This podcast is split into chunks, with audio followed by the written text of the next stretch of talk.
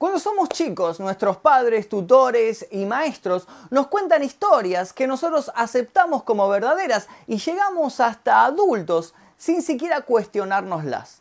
Pero ¿qué pasaría si te dijera que todo lo que te contaron de chico era mentira y que hoy vas a poder enterarte cómo era realmente esa historia?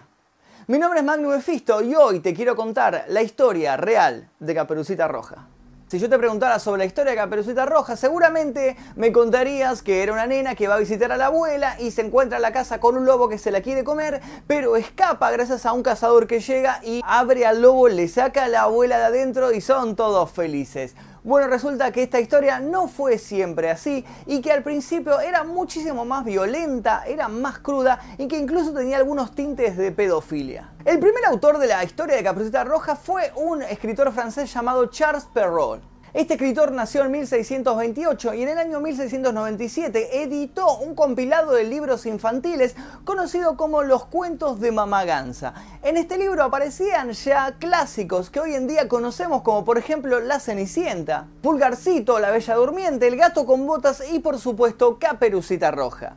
Los cuentos infantiles de Charles Perrault englobaban una moralidad que el autor consideraba necesaria para una Francia bastante convulsa como era en el siglo XVI. Los ogros, hadas, gatos con botas y princesas aparecieron en su cabeza inspirados por cuentos de tradición oral que se contaban entre las clases altas en ese país. Estos cuentos principalmente procedían de países de Europa del Este y eran readaptados para la corte de Francia y a veces incluso procedían de países más exóticos. Charles Perrault lo que hacía era readaptar estas historias y situarlas en lugares que él conocía como por ejemplo el castillo de Ucé. 200 años después surgen los hermanos Grimm, quienes, inspirados en las historias de Charles Perrault y también en los cuentos que les contaba su madre, escribieron en 1812 un libro llamado Cuentos para la infancia y el hogar. Libro que se reeditaría en múltiples ocasiones y ya en 1857 contaría con 211 historias que fueron agregadas posteriormente y cambiaría su nombre a Cuentos de hadas de los hermanos Grimm. La versión que les voy a leer ahora es la que inspiró a Charles Perrault a escribir esta historia. Había una vez una niñita a la que su madre le dijo que llevara pan y leche a su abuela.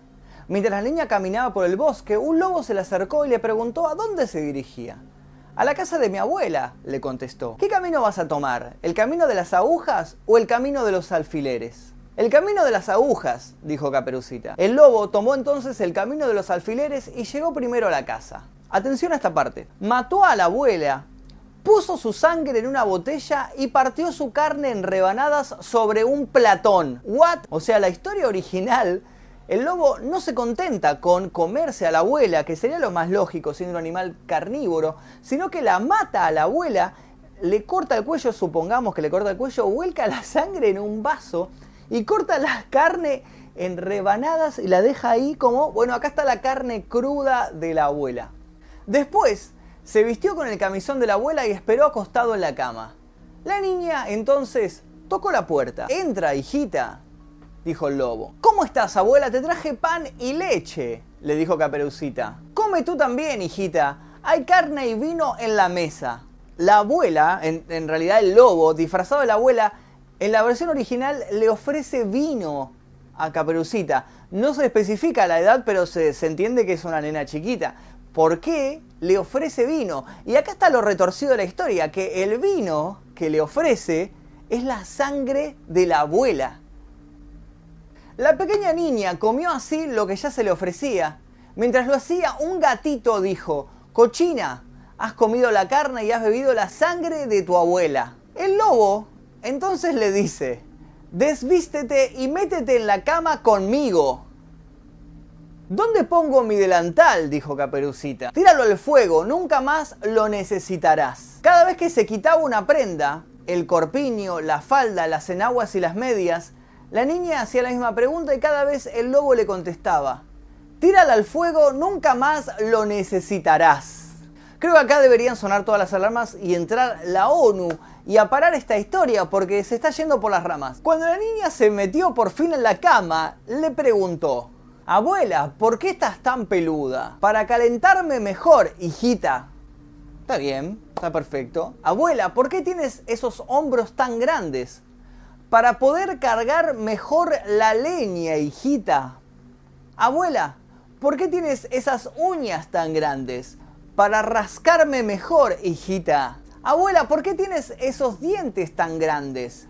Para comerte mejor, hijita. Y el lobo se la comió.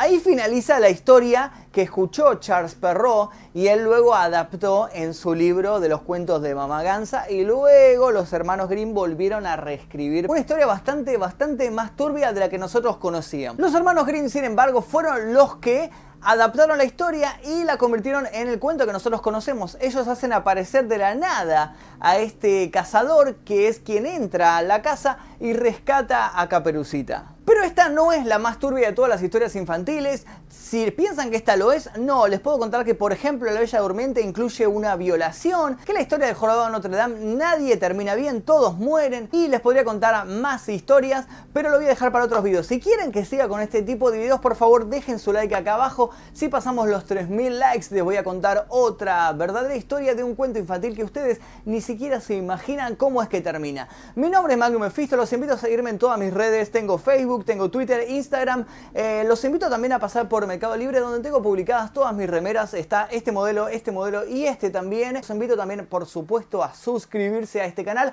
Nosotros nos veremos en el próximo video.